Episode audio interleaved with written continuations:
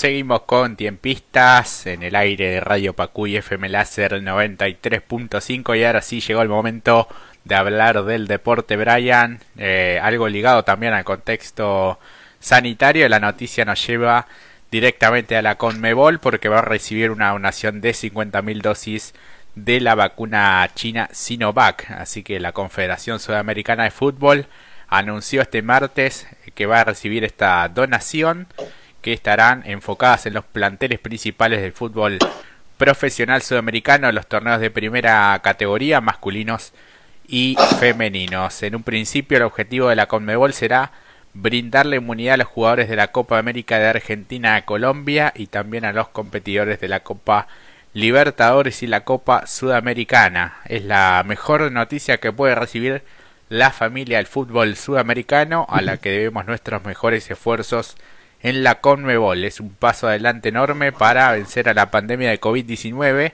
que no significa de ningún modo que vayamos a bajar la guardia, afirmó el presidente de la entidad, el paraguayo Alejandro Domínguez. Mantendremos nuestro trabajo responsable, el que nos permitió concluir nuestros torneos sin contratiempos y sin alterar los formatos, sostuvo el directivo en un comunicado oficial. Con esta donación la Conmebol se transformó en la primera confederación del mundo en iniciar una campaña de inmunización. Además, Domínguez le agradeció al presidente uruguayo Luis Lacalle Pou por la intermediación desinteresada para concretar este acuerdo. Así que bueno, vemos cómo la política también incide en lo que es eh, el fútbol, ¿no? Esto es más viejo que, que el mismo fútbol, Brian. Sí, este, sorpresiva, ¿no? La noticia está de que la Conmebol va a dar 50.000 dosis de esta vacuna proveniente de China para los planteles profesionales que van a disputar la Copa América, que se va a realizar en nuestro país y en Colombia al mismo tiempo, dentro de un par de meses, y también para las principales competiciones que tiene la Confederación Sudamericana, como son la Copa Libertadores y la Copa Sudamericana. Este, la verdad, raro, raro, pero si eso sirve para que los jugadores este, estén inmunizados, bienvenido sea, porque recordemos que hay un brote importante de casos en el fútbol argentino que ha estallado en los últimos días. Sí, la verdad que sí, bueno, la semana pasada hablábamos de los planteles de gimnasia, de Banfield, de Independiente. Independiente también es noticia por estas horas porque eh, uno de los ayudantes de campo de Julio Falcioni, que también dio positivo al test de COVID. Hablamos de Pedro Damián Monzón. Eh, es el caso número 13 que se detecta en el plantel del Rojo.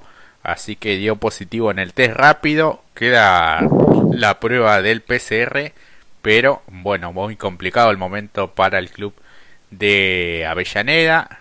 Por ahora, bueno, quedaría Omar Piccoli. Ojalá que, que bueno, no, no de positivo porque ya también dio Julio Falcioni, como decíamos, Gustavo Otero, que es el preparador físico, y ahora, bueno, Pedro Monzón. Eh, ya había tenido el virus en enero de este año, mira, eh, antes de empezar a trabajar ya en el cuerpo técnico de Falcioni. Y bueno, para confirmar este diagnóstico se va a realizar una nueva prueba. Eh, así que el ex defensor del seleccionado argentino, bueno, es el tercer contagiado del cuerpo técnico luego del propio Falcioni y el preparador físico Gustavo Otero, caso número 3 en el plantel. Los jugadores que todavía están aislados y transitan la recuperación son Lucas Romero, Ezequiel Muñoz, Domingo Blanco, Diego Segovia, Sebastián Sosa, Patricio Stachuk, Alan Soñora, Francisco Ortega, Gonzalo Asís y el delantero Nicolás Messiniti. Así que, eh, bueno, esas son las noticias de Independiente. Por otra parte, en la práctica matutina de hoy, el mediocampista Pablo Hernández entrenó con normalidad y podría ser tenido en cuenta para el próximo partido del domingo ante Defensa y Justicia por la décima fecha de la Copa de la Liga Profesional en el Estadio Libertadores de América.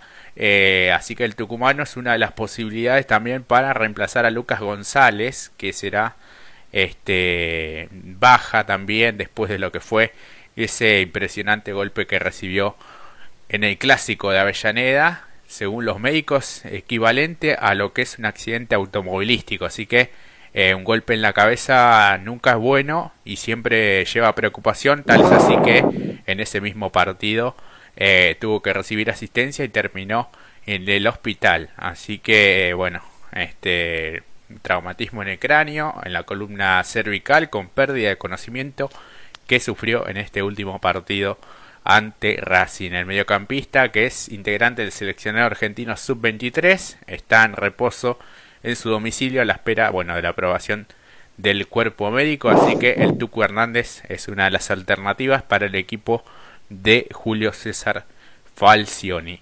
Eh, así que bueno, eh, no sé si viste hoy Brian eh, el spot por parte de la de la AFA, en donde bueno aparecen diferentes entrenadores argentinos haciendo bueno una campaña para reafirmar los cuidados que se deben tener ante esta pandemia. realmente es conmovedor el video que hizo la Asociación del Fútbol Argentino. Este, ya tiene más de 22.000 likes y fue compartido más de 10.000 veces y tiene una visualización que va camino a superar las 700.000 eh, reproducciones en tan solo 6 horas de llevado publicado este video donde eh, se pide para reforzar los cuidados contra el coronavirus en el que se han visto referentes de la dirección técnica como son Carlos Vilardo, Menotti en diferentes momentos de su carrera. Este spot que había surgido, eh, que surgió en pleno crecimiento de la segunda ola de coronavirus que afectó también al fútbol argentino con menos, con al menos 130 casos detectados en las últimas tres semanas. Eh, eh, los, las personalidades que aparecen en el video son este, de renombre del fútbol argentino y a nivel mundial. Estamos hablando de Alejandro Sabela, el recordado técnico en el subcampeonato del Mundial de Brasil, el flaco Menotti, Marcelo Bielsa, José Néstor Peckerman, el, Coco Basile, Carlos Bianchi, Ramón Díaz, Ángel Capa, Marcelo Gallardo, Miguel Ángel Russo, Pipo Goracito, entre otros técnicos, jugadores y, leyendas. Este, me estoy olvidando del más importante, del, del momento, ¿no? De cuando apareció, largué una lágrima del Diego diciendo que tremendo, ¿no? Cuando, aparece casi sobre el final, este, realmente es, es hermoso el video que, que han armado ahí desde la Asociación del Fútbol Argentino.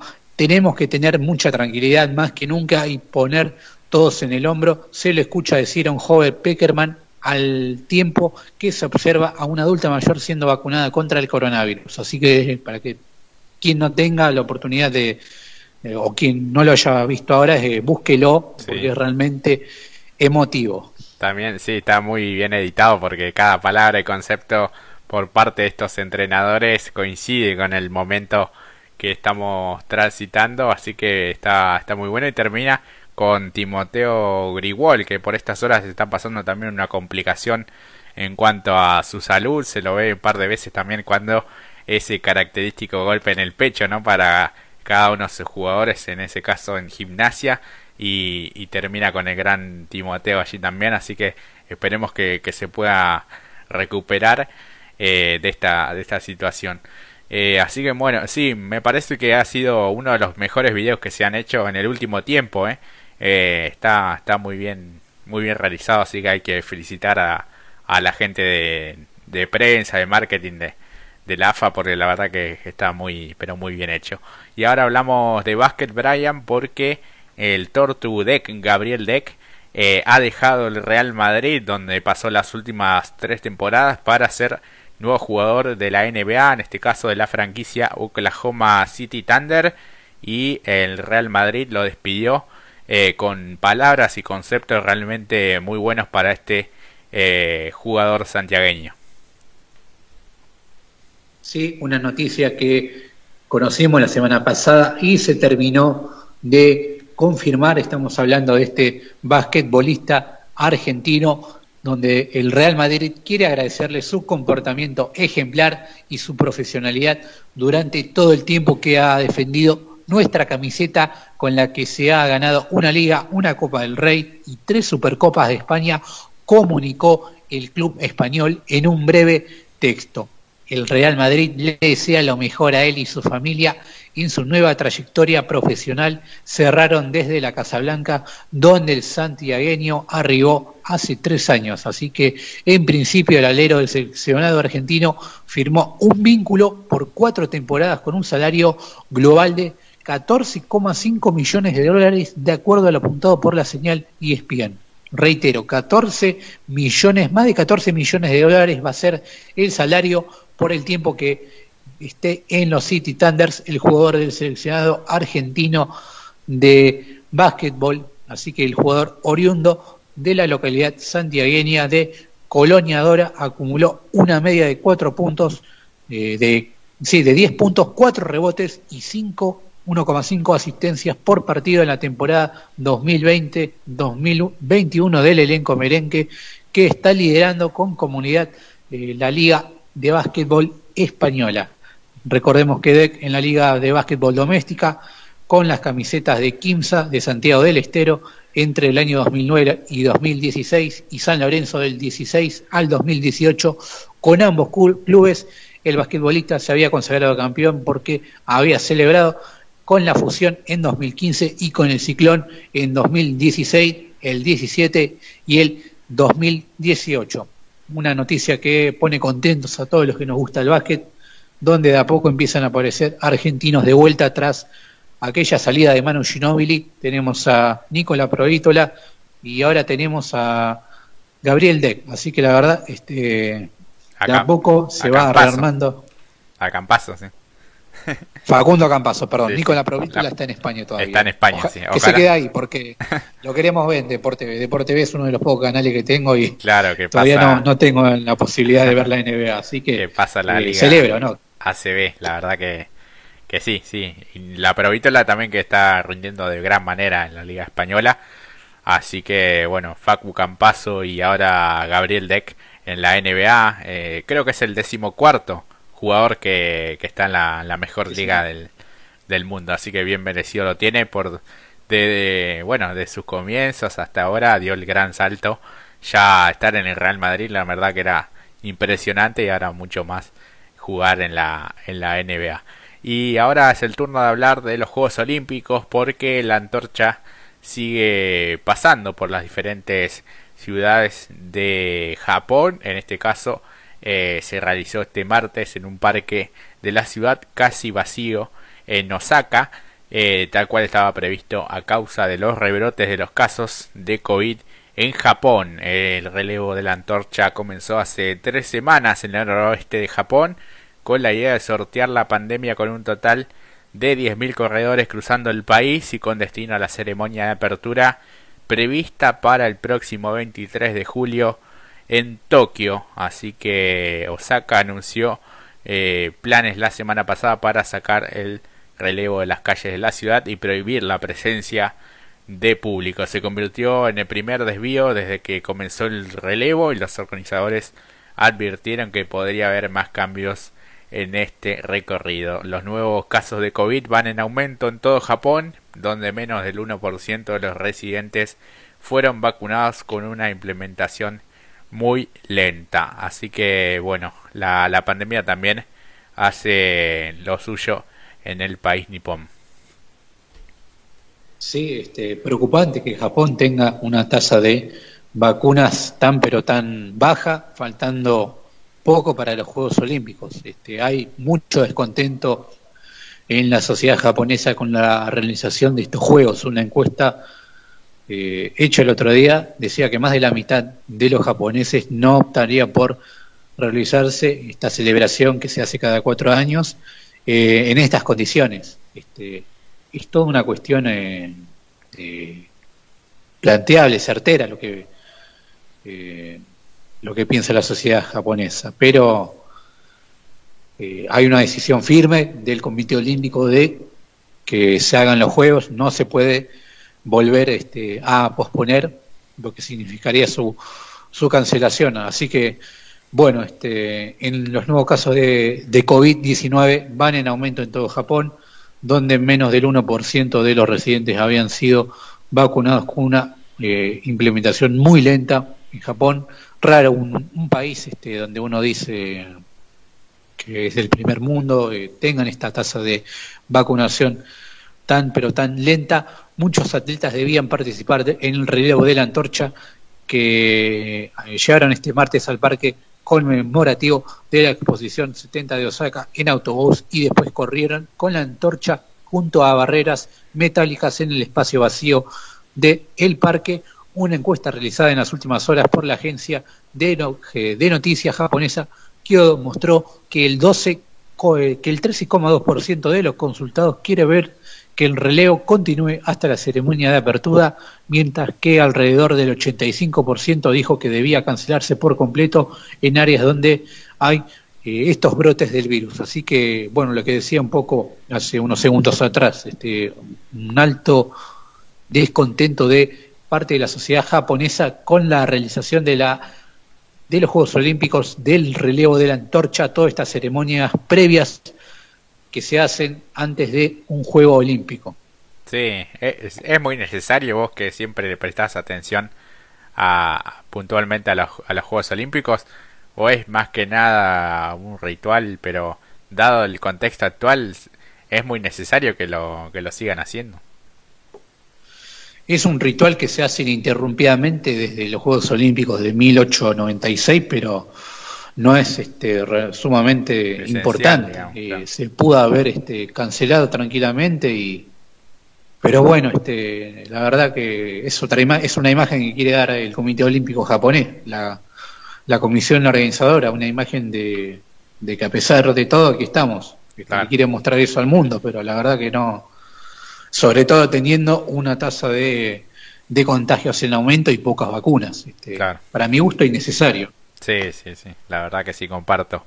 Y nos pasamos ahora al deporte nacional porque la URBA postergó el inicio de los torneos por la pandemia de COVID. La Unión Argentina de Rugby anunció este martes que postergó el inicio de los torneos del Top 12 y los campeonatos de Primera División A, B, C y Segunda División debido a los avances de la pandemia de coronavirus. El torneo del Top 12 estaba programado inicialmente para que comenzara este sábado 17 de abril, señaló la entidad en un comunicado.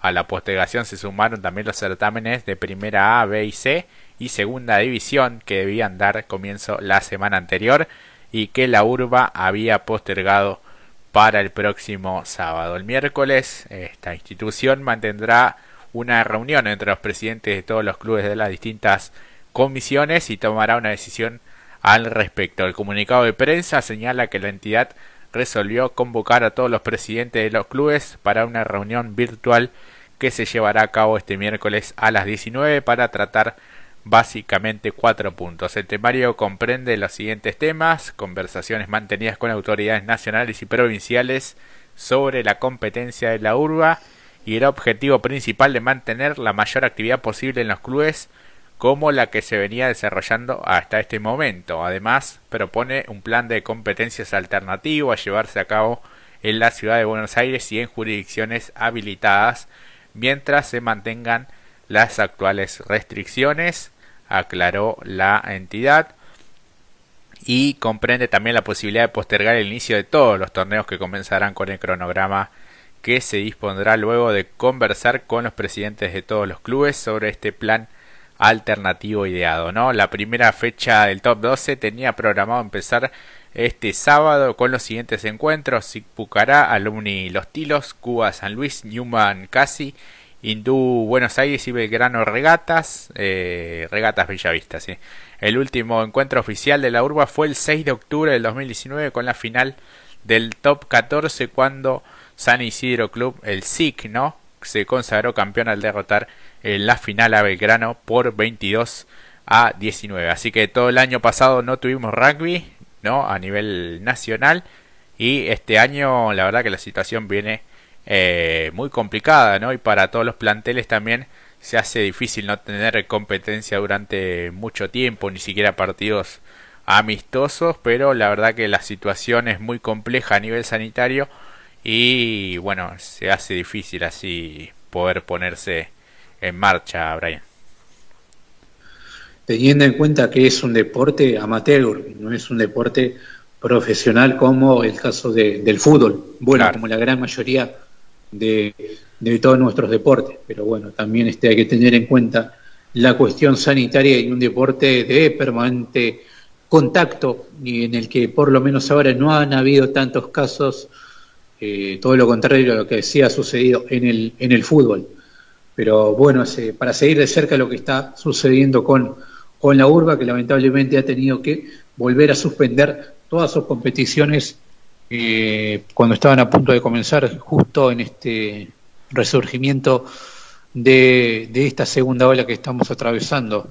Si querés, Jorge, pasamos a hablar un poquito de tenis. También, donde Del Bonis ganó su lugar eh, para enfrentar a Nadal y Guido Pela fue eliminado en el torneo de Monte Carlo, uno de los torneos más atractivos que se disputan sobre el polvo de ladrillo. Empezamos hablando de Federico Del Bonis que logró imponerse el día de hoy ante Marianino, el francés, 7-5 y 6 uno fue para el argentino, logrando eh, pasar al cuadro principal del Masters 1000 de Monte Carlo, donde el día de mañana, a eso de las 8 y 40 de la mañana, está pautado que empiece el partido contra el tenista número 3 del mundo. Estamos hablando de el imbatible Rafael Nadal, en tanto que Guido Pela quedó eliminado del certamen tras caer 6-3 y 4-6 ante Lucas Pulí en una gran actuación. Fede del Bonis ganó siete puntos consecutivos sin que su rival pudiera reaccionar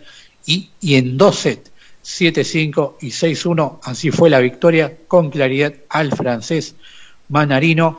El argentino se medirá el miércoles con Rafa Nadal, quien viene, que, quien viene eh, eh, de una también de una buena victoria y que se logró enfrentar en cuatro oportunidades por supuesto que la, eh, no pudo Guido Pela vencer en alguna de ellas. Por su parte, Guido Pela cayó 6-3 y 6-4 a manos del francés Pulí, donde el argentino, tuvo sus chances, pero no pudo comprometer el juego de su rival, quien aprovechó los errores del zurdo tenista argentino, y en tanto que el Diego, el Diego Schwarman, que está marchando noveno en el ranking mundial, arrancará el día de mañana la segunda ronda al ante el vencedor del partido que van a animar eh, el, o que están animando Casper Ruth contra eh, el juvenil Holger Run. Así que bueno, este, va a haber actividad argentina en Monte Carlo para seguir de cerca el partido de Diego Schwarman y el partido que van a disputar el argentino Federico Del Bonis ante la tercera raqueta mejor ranqueada en el mundo. Pasamos ahora a hablar de fútbol y de Racing, Jorge. Sí, un Racing que viene a ganar con polémica el último clásico ante Independiente y ahora ya piensa en el compromiso por Copa Argentina para ese encuentro ante San Martín de San Juan. Eh, habría cinco cambios en la formación y una duda para enfrentar al conjunto sanjuanino. La academia inicia esta próxima semana, ¿no? La participación también en la Copa Libertadores con su visita a Rentistas eh, el miércoles 21 en Uruguay. El domingo se mide ante Arsenal por la Copa de la Liga. Bueno, una seguilla de partidos importantes para el equipo de Juan Antonio Pizzi. Para, por eso, para el duelo ante el verde y negro, el entrenador realizará cinco cambios, aunque mantiene una duda. Iván Pichut, Mauricio Martínez, Fabricio Domínguez y Lorenzo Melgarejo ingresarán por Juan José Cáceres, Joaquín Novillo, Tomás Chancalay y Leonel El Lolo Miranda respectivamente. Además, Matías Rojas o Iván Maggi reemplazarán a Maxi Loveras. Entonces formaría con Arias, Pichut, Neri Domínguez, Mauricio Martínez, Lucas Orban, Kevin Gutiérrez, Fabricio Domínguez, Matías Rojas o Iván Maggi, esa es la duda. Lorenzo Melgarejo, Eugenio Mena y Enzo Copetti, el ex delantero de Atlético Rafaela. Así que bueno, pudiste ver ese penal que, que inventó Vigliano, que es un muy mal árbitro y cada tanto tiene estos errores, entre comillas, ¿no?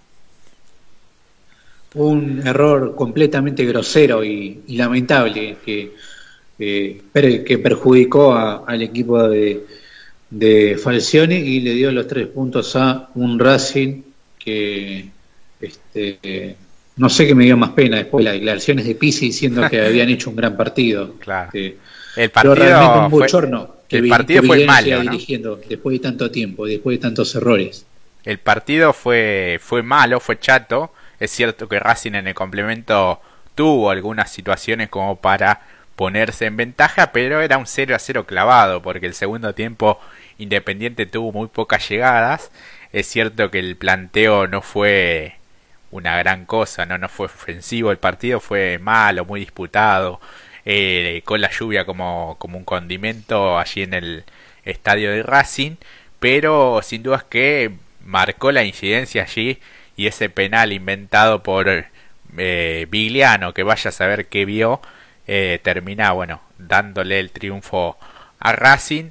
Eh, y bueno, las declaraciones de Pizzi y demás, ¿no? De algún periodista partidario también de, de Racing. Eh, así que bueno, eh, no sé, se termina tirando sobre el defensor. En este caso es Iván Maggi. se termina tirando sobre Barreto. Y, y, la verdad que es, es tan bochornoso como aquella jugada de Ceballos. Pero esta creo que es todavía peor. Eh, porque estaba muy cerca de la jugada, o sea, era la última jugada del partido, iba a incidir directamente en el resultado. Eh, y después, bueno, lo que siempre sucede, que lo paran una fecha y, después sigue todo, ¿no? Yo recuerdo un partido de Boca Belgrano donde Vigliano ha favorecido claramente al club de Boca y la verdad que eso fue en el año 2013. Claro. Y Así que imagínate hace cuántos, cuántos errores hubo en el medio en estos últimos años y no ha pasado nada, siempre, siempre, los mismos nombres los ves dirigir. Y después está aquella jugada, ¿te acuerdas del super clásico en cancha de River, donde le cobra mano a Fernando Gago? Sí, me acuerdo, sí. Sí, también. que le pega en la pierna, o sea, ni siquiera en la... No, le pega en la cabeza. Eh, un remate creo que de Pisculici, si no me equivoco. Sí y termina cobrando penal. Tiene un tema con los penales, ¿no? Eh, inventa cosas que, que realmente no, no existen. Y aquí no hay bar que lo, que lo salve, porque muchos hablaban, ¿no? En la transmisión también. Eh, bueno, esto con bar no sucedía, pero incluso con bar, si, si el árbitro dice eh, fue penal y está convencido y no va a revisarlo, es lo mismo. Por eso, la decisión, la última palabra la va a tener él, al fin y al cabo, por más que la jugada la veas diez mil veces, eh, claro. es el árbitro quien, quien maneja el bar. No, Más allá de todo lo que le puedan llegar a decir los, los que están fuera del campo. Claro, y además después se, se, comió también una expulsión que era para, para Neri Domínguez, bueno, el cabezazo muy fuerte de, de novillo al chico Saltita González. Eh, después en vez de amonestar, bueno, por doble amarilla a, a Domínguez termina haciéndolo con, con Cáceres, que también había tenido una dura entrada al comienzo del primer tiempo, o sea que le costó también en la conducción del partido, un partido que como te decía era chato, no pasaba absolutamente nada y que Viliano con sus decisiones se encargó de entorpecer todo y en este caso perjudicar a, Independiente y darle una mano a, Racing para que pudiera ganar el, el clásico. Eh, es un mal árbitro y me parece que, debería ser castigado y no, no dirigir más, porque la verdad que lo que hizo cambió directamente el resultado y, los, los números también las dos tablas, porque vos fíjate que Independiente sin ese punto queda fuera de la clasificación de esos cuatro en su zona y eh, Racing deja fuera a San Lorenzo momentáneamente también que había ganado el día el día viernes ante Platense. Eh, fíjate la, la, incidencia que tiene el árbitro, en este caso Vigliano, pero siempre hablamos ¿no? de diferentes árbitros, Ceballos en su momento, Vigliano, Pitana, bueno, son varios árbitros y quien comanda todo es también un árbitro que fue mediocre como Federico Beligoy, que no se sabe bien qué mérito tiene para estar a cargo del arbitraje. Eh, sí, te lo reitero, siempre los mismos nombres. En este caso, Beligoy cumpliendo una, una, bueno, una función, entre comillas, este, porque la verdad que es un tema, el arbitraje argentino es uno de los peores arbitrajes que hay en el fútbol sudamericano y pasan estas cosas, pasan estas estas jugadas que definen partidos, este minuto 90 y adicional, y son tres puntos para el rival. Y no en cualquier partido, por eso la bronca. Sí, sí, la verdad que sí. Pero bueno, este, los puntos ya están, por más de que se haya reconocido desde, desde la AFA el error. Sí, sí, porque él dijo que, que estaba muy apenado por el, por lo que la decisión que tomó y lo van a parar una fecha y, esto sigue, la verdad que, que es lamentable todo el sistema como está como está armado, ¿no? Y cómo los diferentes clubes piden a un árbitro, bueno, todo lo que se juega en cada semana que, que todos los futboleros lo, lo sabemos. Así que ahora vamos a una pausa, Brian, la última. Nos quedan algunos minutitos más en, en Tiempistas en el aire de Radio Pacú y FM Láser 93.5.